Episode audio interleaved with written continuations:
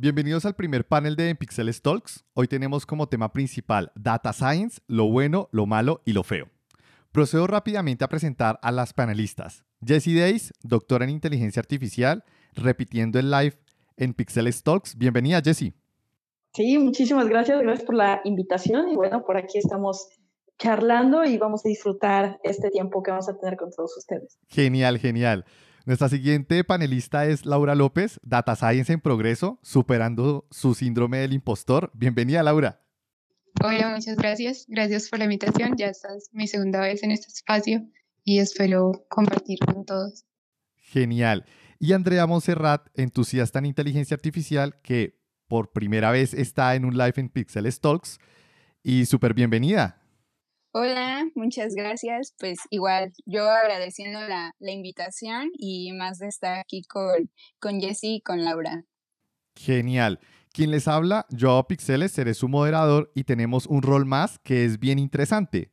Mauri Agueda va a ser como el décimo hombre. ¿Recuerdan la película de Guerra Mundial Z?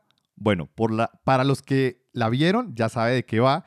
Para los que no la vieron, eh, se van a dar cuenta de que va. Es la persona que lleva la contraria y es el pesimista del grupo. ¿Listo? Entonces, ese es su rol. Bienvenido, Mauri. Un gusto. Será, no, no, seré mala persona, lo prometo. Pero veamos qué tal, qué tal, qué tal fluye todo. Genial, genial. Bueno, entremos en materia. Como todo el auge de anuncios que estamos viendo actualmente en Data Science e inteligencia artificial, el objetivo de este panel es hablar de los temas más relevantes y extraer lo bueno, lo malo y lo feo de estos a través de nuestras panelistas. Entonces, quiero abrir con lo siguiente. Natural Language Processing. El famoso algoritmo de OpenAI, el GPT-3, recientemente vi un artículo donde un estudiante universitario usó el GPT-3 para escribir publicaciones de blog falsas y terminó en la cima de Hacker News. O sea, era como el gurú. Se convirtió en un gurú en muy poco tiempo, haciendo que el sistema redactara blogs por él. Jesse, ¿estamos creando sin saberlo nuestra Matrix, donde la diferencia entre lo real y lo fake va a ser una línea muy delgada? Yo creo que sí. De hecho, yo ya también utilicé el GPT-3 para cuando estuve en una participación con Coderos y lo hice con esa intención. Generé la intro de como dar gracias y hola, ¿cómo estás? Es Christopher y demás. Y no se dieron cuenta, ni siquiera Chris, con el cual he platicado muchísimas veces, no se dio cuenta que realmente yo no era la persona que en sí estaba hablando. O sea, yo estaba leyendo algo que había creado este modelo.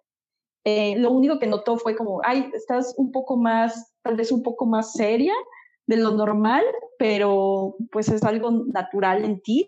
Yo creo que cada vez va a ser más difícil empezar a como a entender y a dividir hasta qué punto es la persona y hasta qué punto puede ser un generador de contenido o puede ser un avatar, puede ser una fotografía creada con la unión de diferentes cuestiones. Pero a mí me parece que GPT-3 va a empezar a traer muchas oportunidades para personas que tienen ganas de escribir o que se quieren convertir en escritores, pero que tal vez todavía no tienen las habilidades suficientes para hacerlo. Y por medio de estos modelos yo creo que sí va a ser posible que, empiecen a, a lograrlo. A mí me gusta, a mí la verdad me encanta.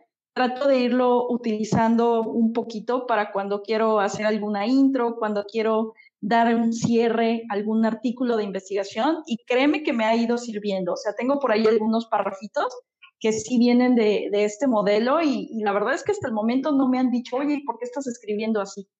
Es raro porque yo justamente dando seguimiento a eso, creo que va a llegar un punto donde ya no vamos a saber si estamos hablando con una persona real o no. Hay muchas cuentas de Twitter que están administradas y otro tipo de redes sociales que están administradas por inteligencia artificial los blogs, como ya mencionó Joao, y inclusive en TikTok, ¿no? Ya se empieza a ver el deepfake con este personaje de Tom Cruise. Entonces, creo que cada vez va a ser un poco más complicado poder diferenciar entre si estoy realmente hablando con una persona o no, o, o, realmente con quién estoy hablando, ¿no? Y aquí quería lanzarle la, la pregunta a Andrea. ¿Crees que esto se pueda regular? Porque como bien dice Jesse y yo también concuerdo con ello, lo veo imposible, no lo veo tan, tan fácil de poder regular este tema. ¿Qué opinas? Bueno, yo también pienso que es muy, muy difícil regular, pero creo que no me parece aún imposible, ¿sabes?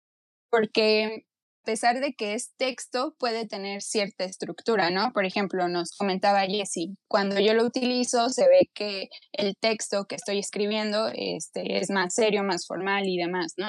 Puede que haya de alguna manera este tipo de, de reglas No me cabe ahorita en la cabeza de qué manera, pero creo que es, sería muy interesante que, que se pudiera ah, regular y creo que es necesario, más que nada porque pues hoy en día sabemos que vivimos en este mundo de fake news y que si cada uno construimos nuestra propia burbuja, este, yo le llamo la, la burbuja social, eh, en cuanto a redes sociales, porque pues siempre nos alimentamos de, del mismo tipo de información, o bueno, el algoritmo se, se acostumbra a esa información y es la que nos transmite. Si nos empezamos a, alimentar de igual de este tipo de noticias, puede que ya después nuestra burbuja ya no solamente sea una burbuja social en la que tal vez ves la realidad de, desde un solo punto, ¿no? Sino que puede ser que ya sea una realidad completamente ficticia y lo cual pues obviamente es muy, pues asusta. Creo que incluso podemos ver esto como tipo Clubhouse o bueno, ahora los, los rooms aquí en, en Twitter, como una nueva forma en la que las personas se comunican y que ya no es necesario, o bueno, en este momento no, tal vez no es necesario que haya algún tipo de bot que sea el que esté comunicándose y el que sea el que esté hablando, ¿no? Y creo que eso lo hace que sea pues más natural, al final de cuentas, la comunicación. Entonces, ya llegando al punto, creo que es muy poco probable que se regule, pero es muy necesario. Y Laura, ¿tú qué opinas? ¿Crees que va a haber una regulación? ¿Cómo podrías llegar a hacer una regulación de ese nivel? ¿Va a empezar desde el punto de vista privado, público? Bueno, yo estoy también como de acuerdo con lo que menciona Andrea. No sé cómo específicamente van a llegar a hacer una regulación sobre este tema, pero creo que sí se pueden como llegar a identificar patrones en la forma como se generan los textos, cómo se redacta un paper. Creo que también como lo mencionaba Jessie, se puede notar como cuando estamos hablando, se nota como cierta empatía o que hablamos en un tono más cálido mientras que puede que estos modelos puedan generar como textos más planos y que de una u otra forma se pueda llegar a encontrar como un patrón o algo en específico con el que se pueda identificar. Igual creo que es muy difícil, tal vez la regulación empezaría como en parte privada porque es un tema muy amplio y es demasiado complejo porque como lo mencionaba Jessie cuando hizo la prueba, se generaban como textos que si tú los lees puede salir muy natural. Entonces, aún es difícil como identificar esa brecha entre qué es generado por un bot y qué generamos nosotros porque todos los modelos se han ido como entrenando de una forma en que cada día son más similares al lenguaje natural. Interesante. Y de hecho, para hacer una cuña, Grammarly es una aplicación que te ayuda a escribir en inglés. Y esa aplicación tú la puedes configurar para que te asista, para darle un tono de voz informativo, feliz, serio. Entonces como que ya están trabajando en de alguna forma darle sentimiento al texto, lo cual va a dificultar ese proceso. Entonces, yo creo que vamos a ver muchas cosas de aquí en adelante.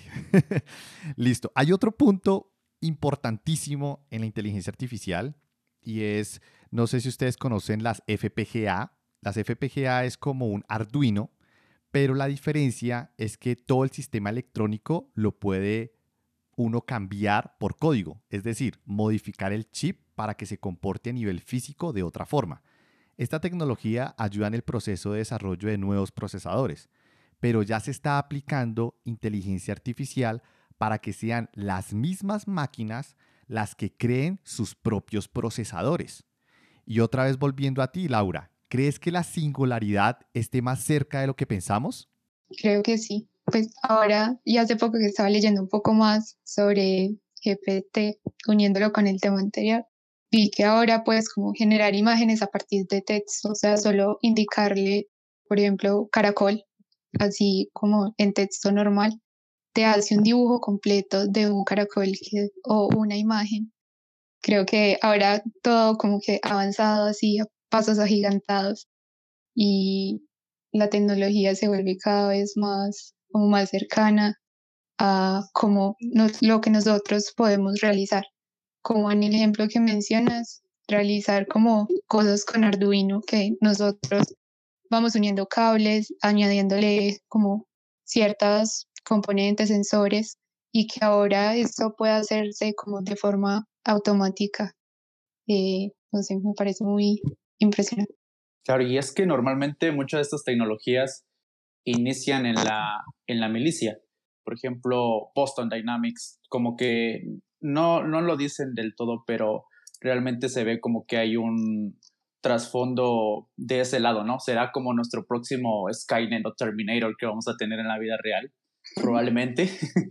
Tenemos también, por ejemplo, el Iron Dome, que es de, esto está en la parte de Israel, que básicamente eh, es, es parte de la defensa aérea. En el caso de que la persona involucrada que se encargue de hacer todo este control de eh, nos defendemos, qué hacemos, pero hay una, una, respuesta tardía por parte del operador, pues la inteligencia artificial va a entrar y, y ella va a ser la que va a decidir, no el humano. Entonces, está el otro caso, bueno, estos casos son muy particulares de la milicia, pero eh, está el, por ejemplo, algo más más del lado de, de, la persona común, que es los, los carros que se están conduciendo solos. Estábamos comentando con Joao que hay un caso particular donde es un estudio del MIT donde básicamente pone un escenario eh, donde no hay una salida y las únicas alternativas es o me llevo a la persona que está enfrente, que es una, es una anciana, voy del lado derecho, que tal vez, eh, que en este caso eh, es, un grupo de, niños, o me voy yo solo y, es decir, el, yo como auto me voy solo y me estrello contra el, conductor. Y es como que, ¿por qué lado me voy, no? Y, y, es aquí la pregunta, esta sería hacia Jesse, y sería hasta qué punto un robot va a lograr diferenciar entre lo que es bueno y lo que es malo, porque es muy, muy sustancial. Sí, la verdad es que es bastante complicado porque Sí, para nosotros suele ser, o sea, diferente dependiendo de la forma en cómo vives, de la forma en cómo has crecido, de tu entorno. Creo que aparte de darle esas reglas o indicarle esas reglas a un robot suele ser muy complejo. Y creo que también ahí va a depender mucho como del laboratorio, del investigador, del centro que esté desarrollando la tecnología. En lo particular a mí Boston me parece que es uno de los lugares donde tienen mayores ideas futuristas y se está viendo, o sea, constantemente están desarrollando robots que, que pareciera que salen de, ciencia ficción o que cuando los que vimos eh, Robocop hace miles y miles de años, porque yo ya siento que fue hace mucho, ¿tú crees que eso no iba a pasar? Y ahora sacan versiones, no sé, cada tres meses, cada seis meses, pero ahí me parece que va a tener que ser una, como una definición de reglas a un nivel más general. O sea, se tendrá que crear tal vez, tal vez un grupo de los grandes pensadores de la inteligencia artificial que en lo particular me encantaría que hubiera también psicólogos y hubiera filósofos, porque creo que la IA no se tiene que enfocar 100% solamente en tecnología, sino se tienen que considerar otras cuestiones pero que no sea reglas definidas por cada laboratorio. A mí me parece que sí deberían ser unas reglas que se tienen que definir de una manera general y que se aplique de verdad para, para todo tipo de, de desarrollos, o entonces sí vamos a empezar a pensar en algo que puede caer en lo catastrófico. Claro, Jessy, tienes un buen punto ahí y me gustaría escuchar la opinión de Laura o Andrea. ¿Qué opinan de este punto de el robot realmente va a poder diferenciar lo bueno y lo malo? Bueno, yo, yo siempre he opinado que al final de cuentas el robot, pues en, en este estado hasta este momento, lo que refleja es la, la moral de la persona que lo programa, del equipo que está detrás y demás, ¿no? Y justamente como dice Jessie, creo que es fundamental que para que pueda identificar esto entre lo bueno y lo malo, se necesitan que los equipos sean multidisciplinarios. Y es muy necesario porque la, el enfoque que le da una persona que estudió programación o que, bueno, se dedica a programación, que es más tal vez un enfoque cuadrado y demás, no es el mismo enfoque que le puede dar mm, las personas de filosofía. Es algo muy necesario la cuestión antropológica también, el cómo, cómo comportarse, pues, según las según el momento en el que esté, ¿no? Y según la cultura en la que, en la que esté, porque de igual manera no, no funcionaría un robot que, por ejemplo, se comporte bien o haga las mejores elecciones para la cultura asiática que aquí en, en Occidente, ¿no? Entonces, creo que sí lo puede hacer, pero para esto se necesita este poder tener buenos equipos, tener equipos multidisciplinarios que en esta etapa puedan crear y sean como el, el punto de partida, ¿no? Ya si después la inteligencia artificial, el robot o lo que sea se evoluciona de manera continua y sola, pues ya eso sí tal vez se saldrá un poco de nuestras manos, ¿no? Pero hay que, hay que estar preparados de alguna manera para, para esa cuestión. Claro, totalmente de acuerdo.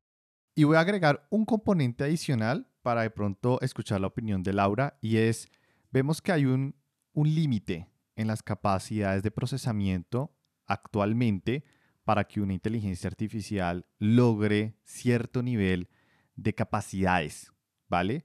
Pero ya estamos trabajando en cómo superar esa barrera, que es la computación cuántica.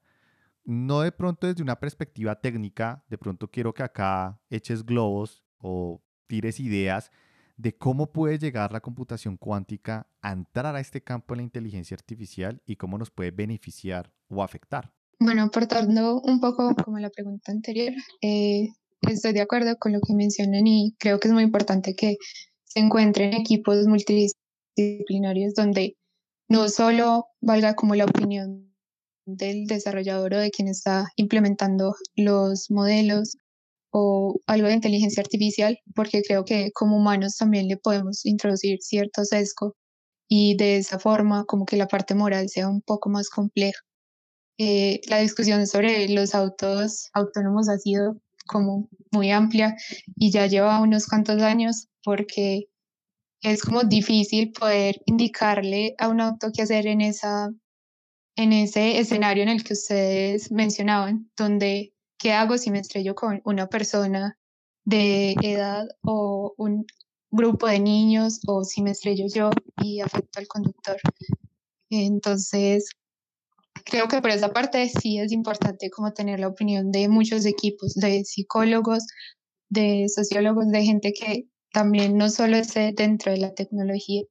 Y en cuanto a la computación cuántica y ciencia de datos, creo que la mayor ventaja que nos puede como brindar es un mayor procesamiento de datos en donde podamos entrenar como los algoritmos y todos los modelos mucho como de una forma más amplia, con más datos y que el procesamiento sea mucho más rápido, no con las herramientas que tenemos ahora.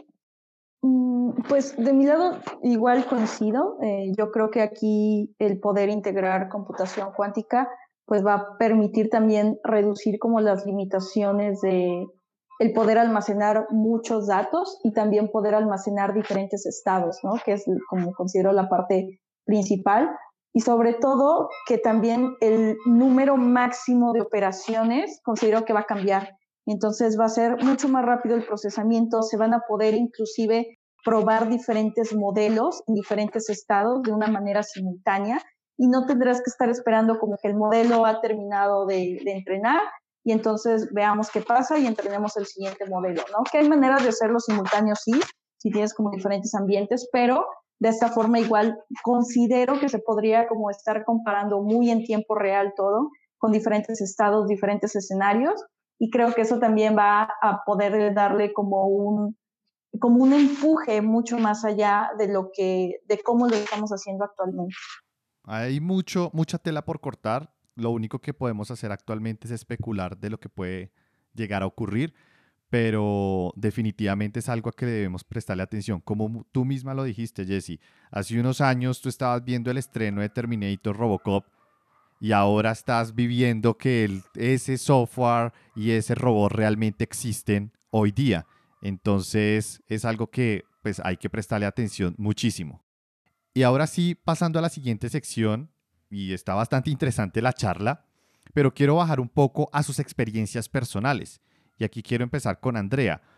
Como tú eres la nueva, quiero empezar contigo. ¿Qué proyectos has hecho aplicando alguna de las áreas de la inteligencia artificial? Llámense Machine Learning, Deep Learning, minería de datos. Cuéntanos un poco. Bueno, pues yo inicié como en esta parte a mitad de carrera. Yo estudié actuaría. Eh, actuaría es una carrera que el actuario es el profesional del riesgo, ¿no? Se dedica a hacer todos estos cálculos, modelos matemáticos necesarios para poder predecir. Y normalmente, o bueno, en su mayoría son aplicados a cuestiones financieras, a cuestiones de seguros. Sin embargo, eh, yo no quería como irme a esa parte, ¿no? Entonces, cuando descubrí toda esta parte de ciencia de datos y, e inteligencia artificial, bueno, más que nada ciencia de datos, este, me, me fui como por esa parte y empecé a meterme a proyectos pues que no eran de mi carrera, pero que en los que pude participar, ¿no? El primero fue uno de Natural Language Processing y en este fue el análisis de texto a partir de, de Twitter, ¿no? pero para mí, pues, al ser la primera vez que programaba o usaba este tipo de herramientas como Python y APIs, pues fue algo muy interesante, muy enriquecedor. Y bueno, ya desarrollé, estuve trabajando en, en ese proyecto y demás. Después estuve en una consultoría y bueno, ahí hice muchos otros proyectos de los cuales no puedo contar, pero ahí igual estuve haciendo como mm, modelos de precios y demás, ¿no? Y esto no incluyó mucho la cuestión de inteligencia artificial, pero sí el propio proceso del data scientist, ¿no? Desde el obtener los datos, limpieza, además, manejo, este, ver tus variables, hacer tus modelos y demás, ¿no? Y bueno, por último, pues ahorita estoy en IBM, llevo menos de un mes, entonces pues... Felicitaciones, felicitaciones. Sí, muchas gracias.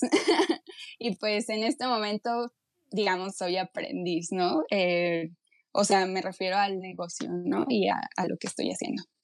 Muchas gracias. Y está perfecto porque cada, es lo que nos gusta escuchar, porque cada persona tiene un background diferente, un nivel de expertise diferente y creo que cualquier eh, aportación que hagamos hacia una persona siempre va a ser positiva. Entonces, Hace rato mencionaste una palabra que fue tal vez sea, bueno, fue una frase que tal vez sea muy sencillo, pero para nada. Eh, tal vez para, para ti sea sencillo, para mí no lo es. Entonces, eh, todo, todo aporta. Y, siguiendo sobre esta misma línea, Jesse, eh, igual, la misma pregunta. ¿Ha sido similar tu experiencia en cuanto a los proyectos? ¿Algún tipo de proyecto diferente? Cuéntanos un poco, por favor. Sí, la verdad es que ha sido bastante similar y yo también coincido con, con el proyecto de la parte de procesamiento del lenguaje natural.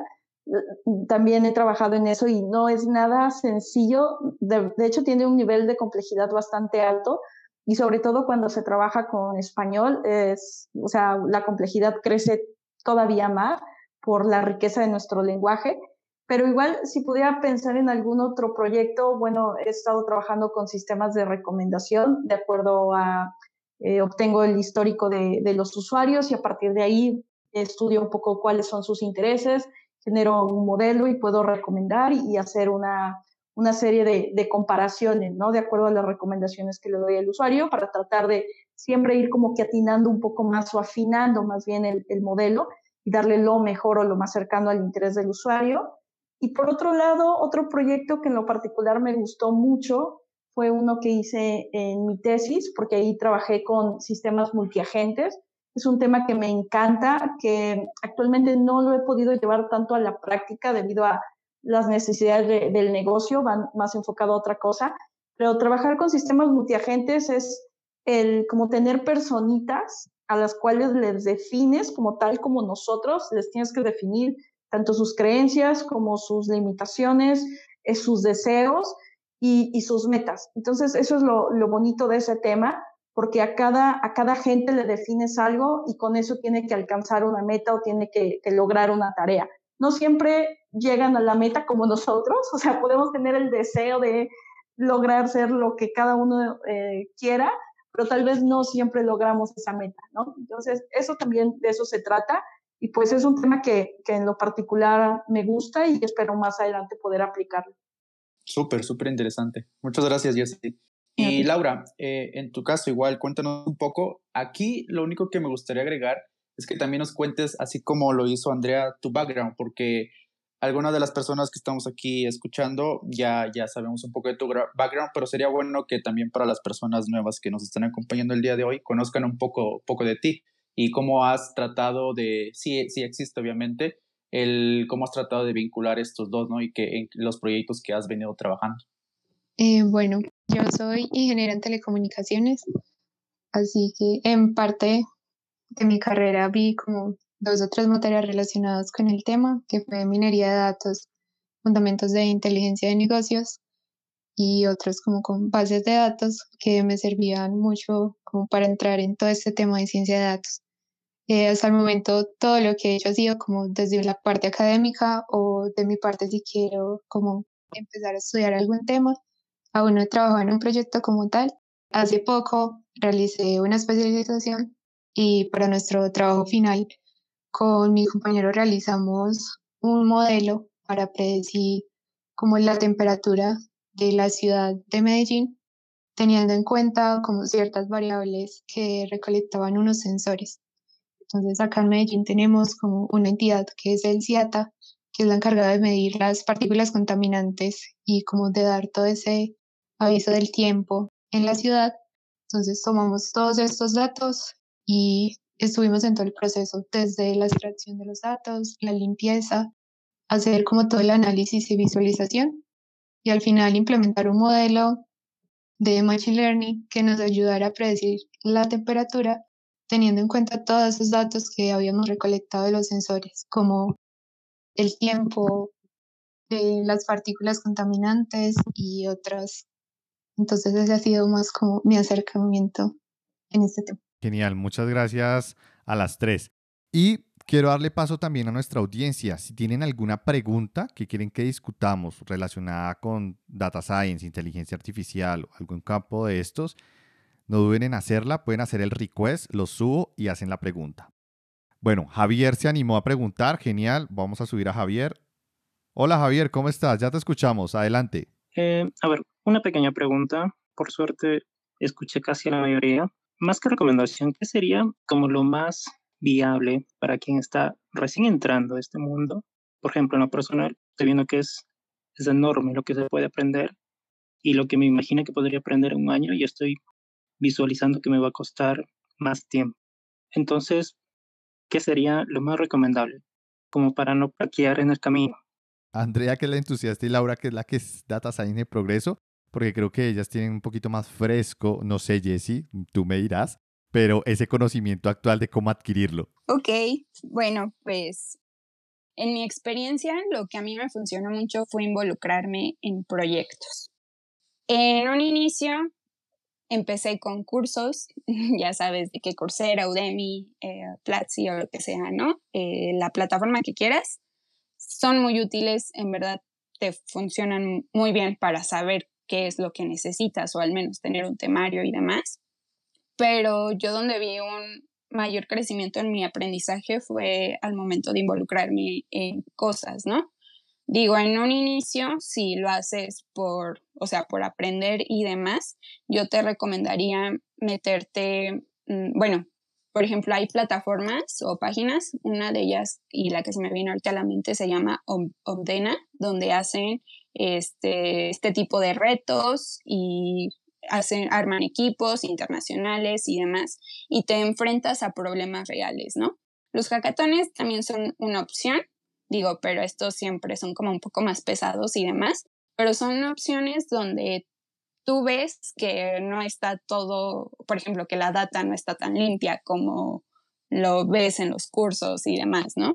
Creo que esto es una buena manera de enfrentarte a ese tipo de retos y después de eso es también, o bueno, al menos en mi experiencia fue el involucrarme en proyectos con otras personas, ¿no? Yo busqué a profesores cuando estaba en la universidad, a profesores que estuvieran trabajando en algo similar y demás para ver en qué podía ayudarles, aunque al inicio podría ser algo como muy simple, como, ay, me va a tocar limpiar datos, ¿no? Una vez me tocó hacer un etiquetado de imágenes porque iban a hacer algo de computer vision y era como, ay, qué aburrido, ¿no? Pero ya después este, me tocó ver la parte de, de cómo hacían la, bueno, de cómo se trabajaban más bien las redes neuronales para poder mm, hacer este tipo de, de predicciones de que encontrara el objeto, ¿no? Y demás. Y pues no te puedo decir que no vas a tener fallos y demás, porque creo que es muy normal y común en, en la vida y bueno, en cualquier tipo de carrera, me imagino. Entonces, creo que, creo que esa, esa sería mi recomendación. Bueno, por mi parte, eh, complementando como lo que dice Andrea, también desde mi experiencia, como empezar a realizar cursos para añadir otra de las plataformas está Datacamp. Ellos tienen cursos especializados en ciencia de datos de todos los temas que quieras ver, desde programación con Python, bases de datos, y ahí te puedes ya dar como una idea de cómo empezar a hacer análisis de datos, visualizaciones. También otra herramienta que te puede servir mucho y también como para relacionarte con comunidades es Kaggle. Ellos también tienen como un apartado de cursos y ahí puedes hacer cursos cortos y tienen cursos de todos los temas, desde análisis de datos, visualización, implementación de modelos de Machine Learning y puedes también como encontrar una comunidad y ellos están publicando retos constantemente que te van a ayudar como ya a involucrarte un poco más como en proyectos, pero desde un lado académico y puedes visualizar como lo que han hecho las otras personas. Entonces creo que es una plataforma útil si estás empezando.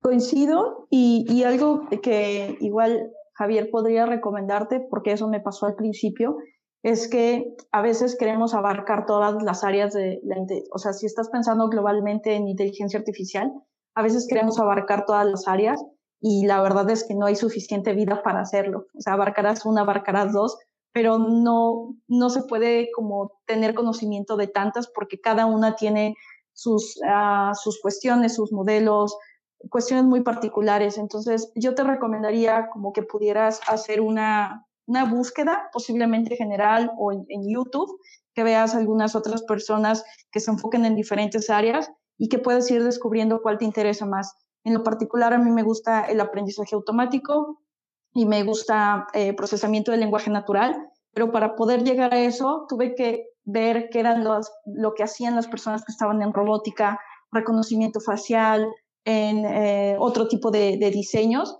Entonces, yo te recomendaría como que empezaras a explorar un poco por ahí, que te enfocaras a ver qué es lo que realiza cada una de esas áreas, qué es lo que resuelve, y a partir de ahí, pues ya te puedes empezar a tal vez a abarcar una o dos temas. Y así como mencionan, yo también recomendaría ese tipo de, de recursos para empezar a aprender.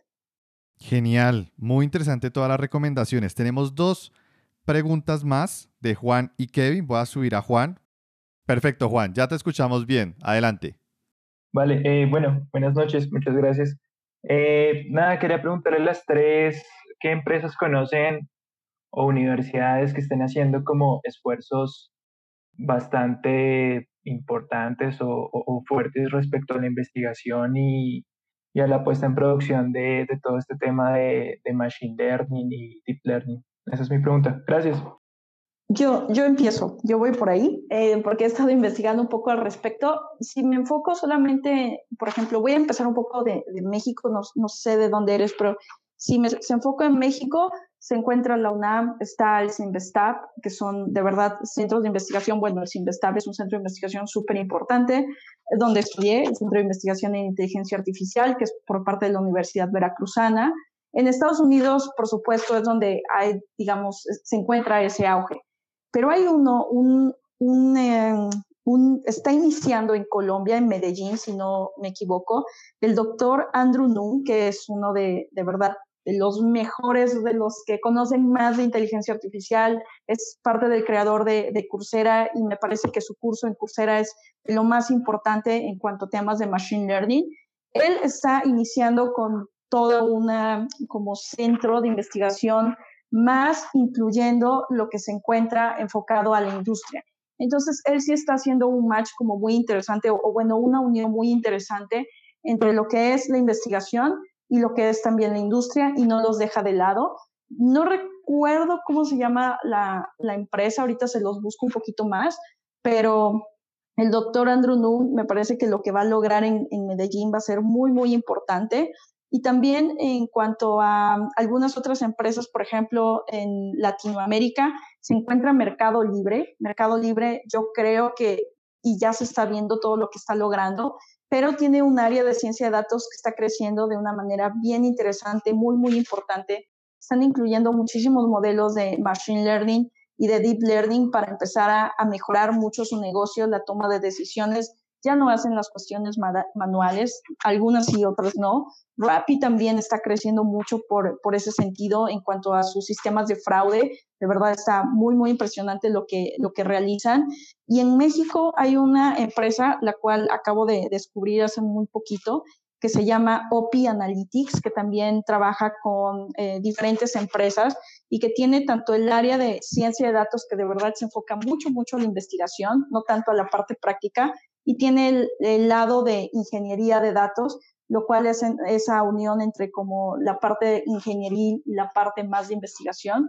Y también tiene clientes muy importantes que no, no les puedo decir por, por unas cuestiones, pero tienen también clientes eh, muy interesantes, los cuales están evitando que se hagan las tareas de manera manual, están incluyendo y están mejorando mucho sus sistemas de, manejo de información y también inclusión de, modelos para que eso también ahorre dinero, empiece a potencializar la empresa, entre otras cosas. Pero considero que al menos esas son las que, las que vienen a, mi mente, las cuales están logrando de verdad cambios muy, muy significativos, tanto en la academia como para la industria. Eh, bueno, por mi parte, no conozco mucho como del tema de universidades o investigaciones que se estén realizando, eh, soy de Medellín y he notado que principalmente eh, como las empresas que están trabajando en temas de inteligencia artificial y machine learning son startups. Entonces creo que es como un buen sector si estás como buscando eh, trabajar en esa área y para decir como algo, complementar lo que está diciendo Jessie, creo que la empresa de la que estaba hablando es Factor AI y hace poco como está en Medellín también y está metiendo todo ese tema de inteligencia artificial. Y aquí un punto importante de lo que dijo Jesse es información que nos acaba de compartir, sobre todo para Laura, Andrea y todos los que están comenzando en este, en este campo. Súper importante también empezar a ver esos centros de investigación, esas personas que son referentes en cada país, en cada ciudad, tanto en México como en Colombia, como en Perú, como en cada uno de los países de Latinoamérica, porque finalmente uno no sabe en dónde va a terminar. Posiblemente estás acá en Colombia o en México o en Perú o en Bolivia o en Argentina, donde sea, y puedes estar aplicando a una beca, a un programa, a una empresa y te lleven. Y creo que es una gran oportunidad y es un campo que está creciendo muy rápido. Imaginen todo lo que hablamos al comienzo que, aunque suene esotérico de alguna forma, es una realidad hoy en día y cada vez se va a ir materializando en los próximos años. Es es una gran oportunidad. Y Kevin, tu pregunta. Agradezco mucho este espacio, Joa, tema de data science. Y en mi pregunta está, yo apenas estoy comenzando también, no hace poco que comencé, por ahí en junio, todo este tema de data science. Entonces mi pregunta está enfocada en, en las herramientas. Yo eh, estoy aprendiendo mucho en lenguaje R. Entonces, y como he visto que la, la, en este caso hay mucha oferta o de, en lenguaje de Python, pero ya estoy un poquito muy avanzado en R, entonces eh, tal vez eh, Jesse, Andrea y Laura, si nos puede, me podrían comentar la herramienta en sí, cómo, cómo, es la transición, porque he visto en foros que hay, hay cosas que se puede hacer en R, pero hay cosas que sí se pueden hacer en Python, entonces sí me sienta la curiosidad también de que que Python tarde o temprano mm, me estaré migrando a ella. Entonces, tal vez la experiencia, porque sí he escuchado que están hablando mucho de Python. Esa sería mi intervención ya. Gracias. Gracias, Kevin, por la pregunta. Yo digo que no lo veas tanto como una mm, migración, sino más bien como complemento, porque hay cosas que se pueden hacer en R y cosas que se pueden hacer en Python, hay cosas que se puede hacer en, en los dos, pero siempre es bueno conocer herramientas, ¿no? Conocer lenguajes de programación, porque al final de cuentas son eso, son herramientas. Y por ejemplo, mm, yo en un inicio este, también comencé con R, después me gustó más Python. A mí me gusta más Python porque siento que lo puedo adaptar a, más cosas y que, mm, bueno, creo que ya es como gusto, ¿no? Mm, me ha sido más funcional a mí sin embargo, R aún me sigue siendo útil porque algunas veces las paqueterías me ofrecen mayor facilidad de hacer las cosas o con un enfoque, pues sí, justamente más estadístico. Y esto que digo que no debes como hacer completamente la migración es porque no sabes si el día de mañana, por ejemplo, Julia, que está tomando un gran auge, va a venir y va a suplantar a todos, ¿no? Entonces, lo importante es sentirte cómodo con las herramientas y pues sí, conocer, conocer un poco de todas, ¿no? Creo que hay oportunidades para todos los lenguajes.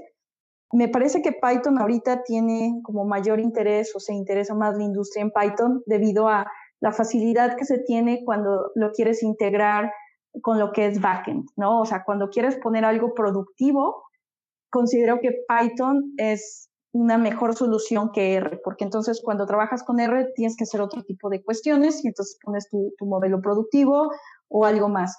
Sin embargo, R tiene mucho interés y tiene como muchas oportunidades cuando trabajas con académicos, porque su enfoque está más hacia matemáticas y hacia estadística, y de hecho los matemáticos utilizan mucho más R que Python. Yo también considero, como bien lo mencionaron, que es una oportunidad para ti como para que tengas una herramienta más para lo que tú estás haciendo, porque Scala, Julia, algunos otros lenguajes también están teniendo como muchas oportunidades, pero dependerá para qué lo quieras usar.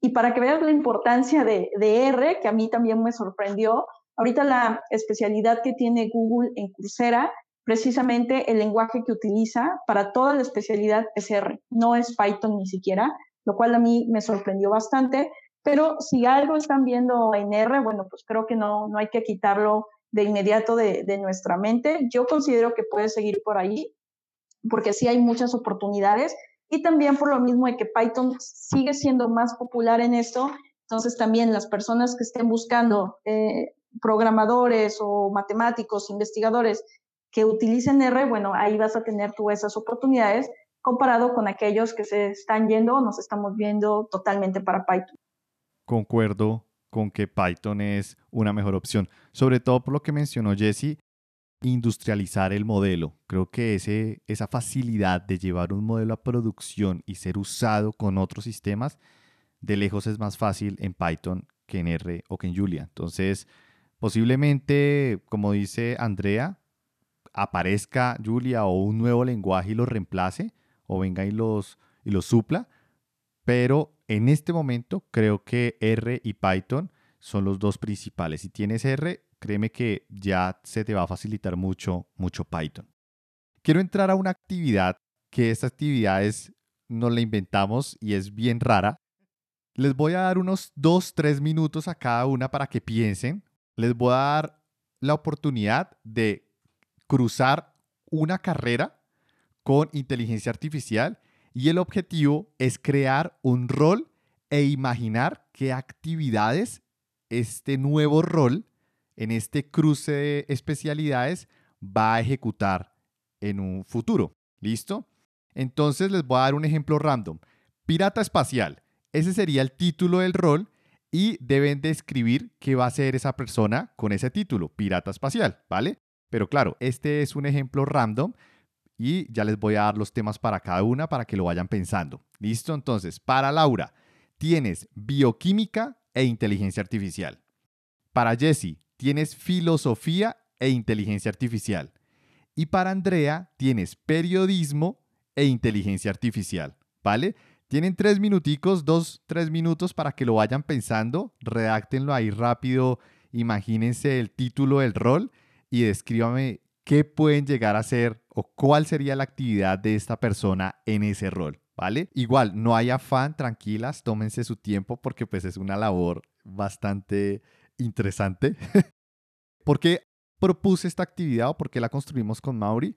Porque es importante ver qué otras líneas de investigación, de pensamiento o áreas laborales se pueden estar abriendo gracias a la inteligencia artificial, porque finalmente nuestros roles van a empezar a mutar, van a empezar a cambiar. Yo no creo que la inteligencia artificial vaya a quitarle trabajo a la gente, lo único que va a hacer es que debe empezar de una forma diferente y empezar a entrar a unas actividades y un pensamiento diferente, así como ha habido en toda la historia, ¿vale? Entonces, por esa razón decidimos crear este, este giro de acontecimientos, esta actividad, para forzar de pronto a pensar otras posibilidades. Entonces, voy a repetirlo de nuevo para todos. Laura tiene bioquímica e inteligencia artificial, Jessie tiene filosofía e inteligencia artificial y Andrea tiene periodismo e inteligencia artificial. Entonces, no sé si ya haya suficiente tiempo, quién se quiere lanzar de primeras a, contarnos qué rol se les ocurrió y qué actividades haría esa persona en ese rol. Va, yo, yo me animo, ya, porque ya estoy, estoy divagando y, les juro que no, no me estoy tomando nada, ni, ni me estoy fumando nada, pero en lo particular me encanta la parte de, de la filosofía en la inteligencia artificial. Y recordé un profesor que me dio filosofía eh, en la IA y ha sido de mis materias favoritas. Entonces, yo llamaría este rol, si yo tuviera un rol en la empresa, sería, voy a contratar a Sócrates Turing Stack. Ese va a ser, ¿no? Algo así como mi full stack developer. No, el mío va a ser un Sócrates Turing Stack, donde va a unir tanto la filosofía como la inteligencia artificial. Ahora, a mí me parece que sus tareas se tendrán que enfocar en tratar todas aquellas inquietudes que considero que no podemos pasar por alto al crear inteligencia artificial. No solamente la parte de infraestructura, de cómo lo vamos a lograr, de en dónde lo vamos a poner, qué servicio en la nube vamos a utilizar, qué tipo de, arquitectura, base de datos, ¿no? A mí lo que me interesa que, logre este eh, Sócrates Turing es enfocarse en preguntas que regularmente no le estamos dando importancia actualmente como el tipo, ¿puede un robot tener alma?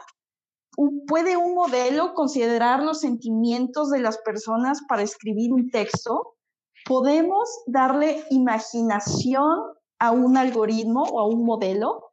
Entonces, todo eso es en lo que se va a tener que enfocar, porque creo que no podemos dejar de pensar en las, implicaciones, perdón, que puede llegar a tener toda esta tecnología en nuestro día a día.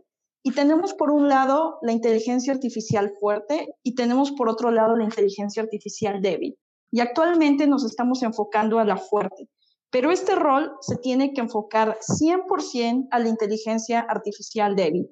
¿Cuál es esa? Aquella que nos pintan en la ciencia ficción, aquella que nos muestran con Terminator, con, bueno, Robocop no, pero Terminator, eh, que nos muestran en la película de inteligencia artificial, en la película de Yo Robot.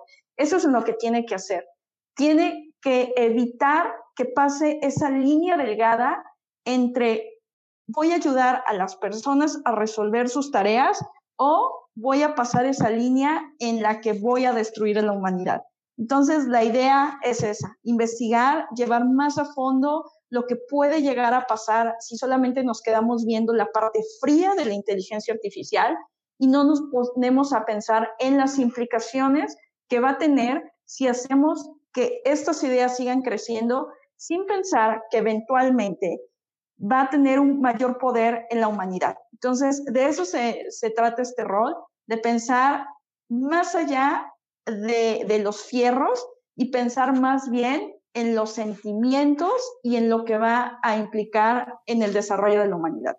Está bastante interesante porque personalmente la parte humana la parte humana buena, hay que empezar a ver cómo se integra a la inteligencia artificial.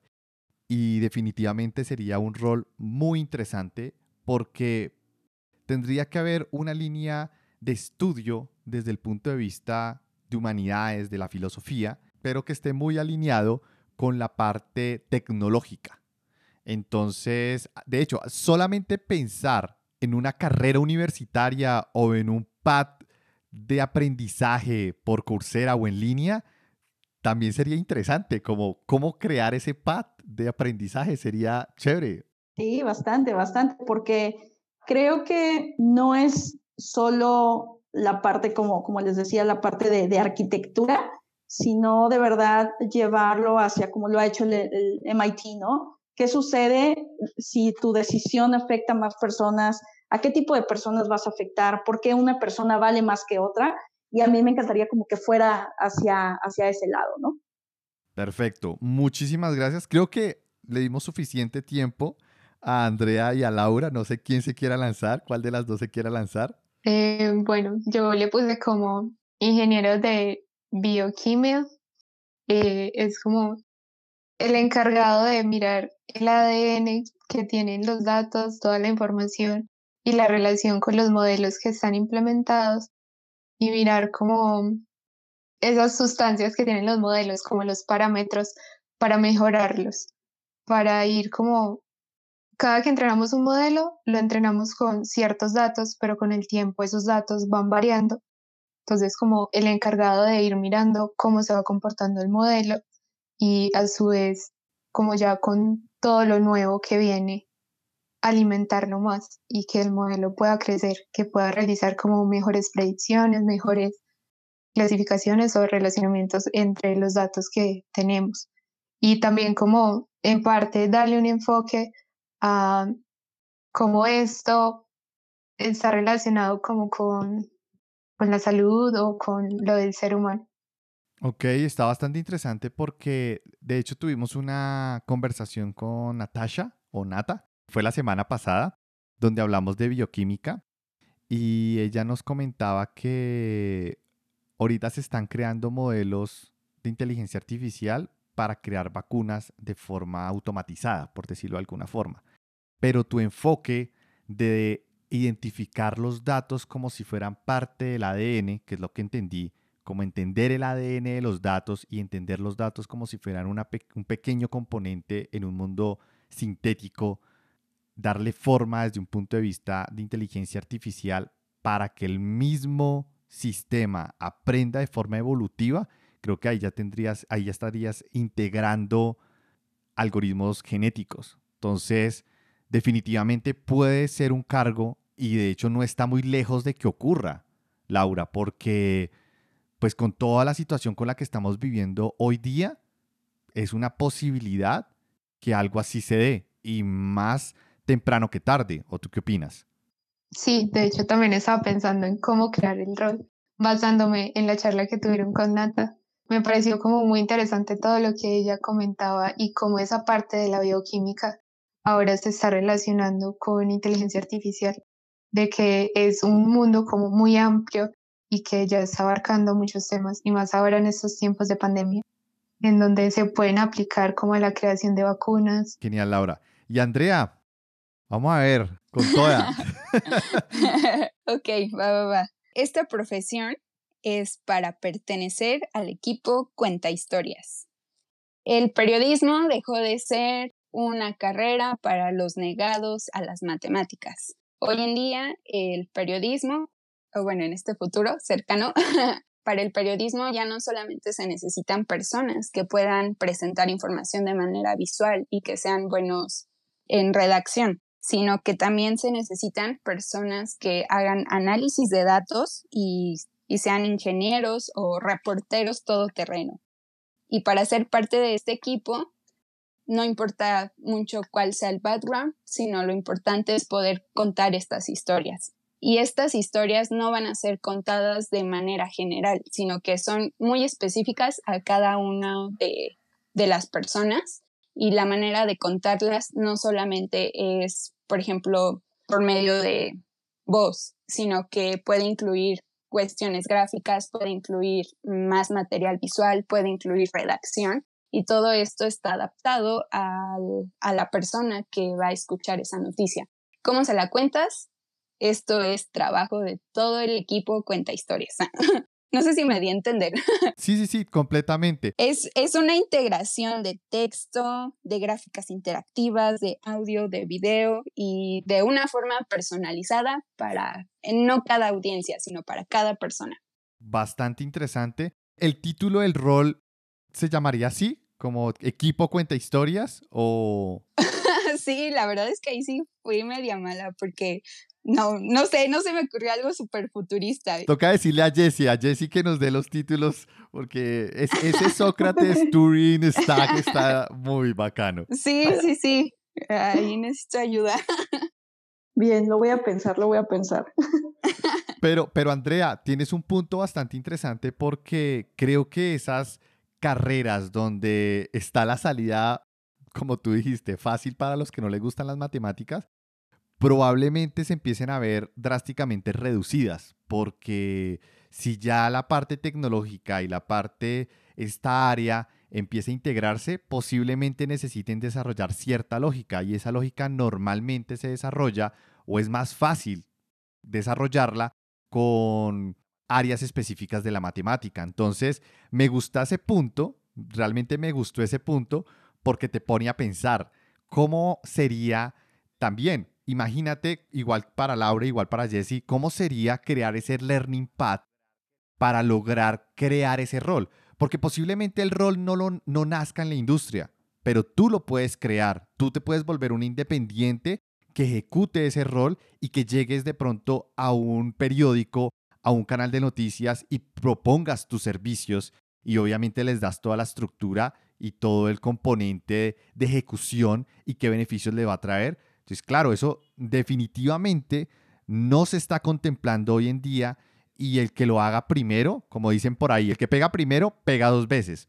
Entonces, yo creo que es una invitación a empezar a cruzar estas posibilidades, las personas que de pronto tengan un background de otras carreras, ver cómo pueden relacionarlo con la tecnología, cómo pueden relacionarlo con la inteligencia artificial y crear esos nuevos roles que posiblemente ustedes se puedan vender con esos nuevos títulos y con ese nuevo conocimiento a empresas y creo que es una oportunidad que definitivamente no es descabellada para los próximos años. ¿O qué opinan las tres? Yo creo que, que está, está bien interesante porque ahí podemos echar volar nuestra imaginación y poder traer como la, como la experiencia que tenemos en esta área y ver esas oportunidades de mejora o esas oportunidades donde se puedan utilizar, que es un poco a lo que anteriormente dijo Joao, ¿no? De que eh, alguien empezó a generar post eh, gracias a, que estaba usando la, la, tecnología. Y pues es que igual, imagínate, o sea, tener un grupo grande actualmente de, periodistas o generadores de contenido y que de la nada o bueno, no de la nada, sino que utilizando esta tecnología y utilizando diferentes modelos y afinando también esos parámetros, pudieras crear, no sé, cuatro, cinco o cien tipos de diferentes generadores, como lo que les decía un poco de los agentes, y que cada agente te hablara de un tema diferente y toda esa información te la puedes traer de diferentes fuentes y entonces vas a hacer crecer, por ejemplo, tu blog o vas a poder vender las historias a quien tú quieras y no vas a ser solamente una persona, sino que vas a ampliar esas posibilidades de generación de contenido. O sea, imagínate tener como ese, esa granja de escritores que puedas generar diariamente cuánta cantidad de, posts, de, de, videos, de gráficos, de, lo que tú quieras, porque parte de la información tú ya la estás generando de una manera totalmente automatizada.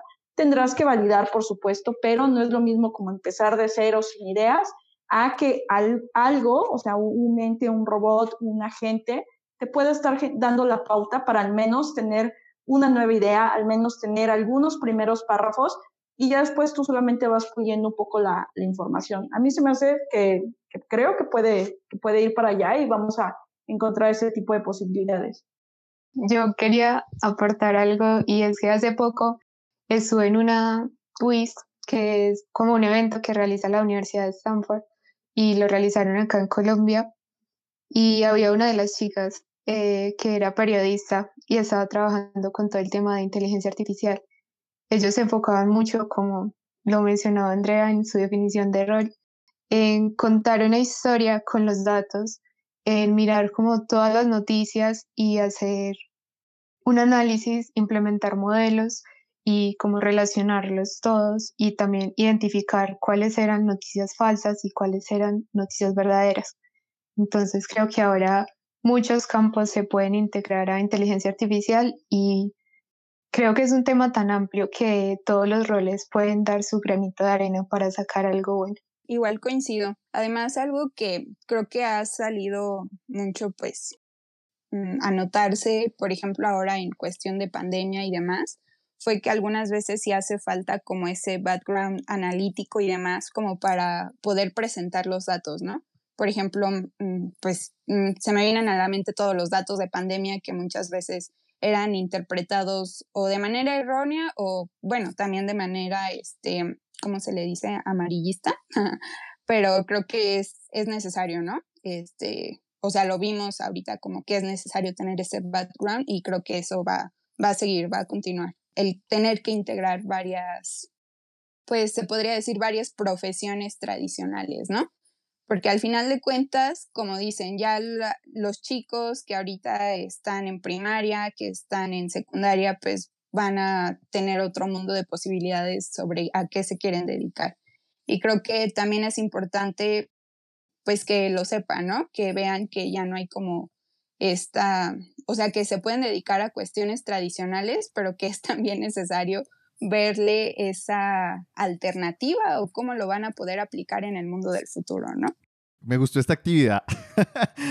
Pensé que iba a ser todo un fracaso, pero nos resultó bastante interesante porque finalmente el objetivo es ese, buscar otras posibilidades y dar la oportunidad a todas las personas que están acá que hay muchos campos campos que ni siquiera están viéndose que posiblemente ustedes puedan ser los pioneros allí. Entonces, pues también es una invitación a que se lancen. Hay que quitarnos la cabeza y creo que eso es un problema en Latinoamérica, que si iniciamos algo pensamos que en pocas semanas o en, un, uno o dos meses ya vamos a conquistar el tema. No. Lo digo por mi caso y de hecho lo hemos hablado en otras sesiones con Mauri, es centrarnos en que esto es algo que se va a venir, se ve venir y posiblemente en cinco años llegue. Es decir, tienen cinco años para prepararse. Y si ustedes empiezan a dedicar 30 minutos o una hora diaria o cada dos días, créanme, una hora cada dos días, de aquí a un año, dos años, van a estar muy por delante de sus competidores y pueden estar creando cosas interesantes. Lo importante es sacar el tiempo. Y si usted está pensando es que yo no tengo tiempo, lo invito a ver su celular, a ver las estadísticas de su dispositivo y ver cuánto tiempo le invierte a Facebook, Twitter, WhatsApp, Telegram, TikTok. Cuánto tiempo le invierten y créanme que de ahí pueden sacar una hora fácil de estudio. Entonces también es una invitación para que se lancen porque es un campo espectacular. Y nada, muchísimas gracias a las tres, Jesse, Andrea, Laura, de verdad Gracias por, por participar y ya, eso sería todo por, por mi parte. No sé si Mauri quiere agregar algo para, para cerrar. Agradecerles, creo que ha sido bastante bueno, me gustó demasiado. Agradecer el tiempo que nos, que nos brindaron y muchas gracias y excelente noche. Adiós. Gracias, bye. Gracias.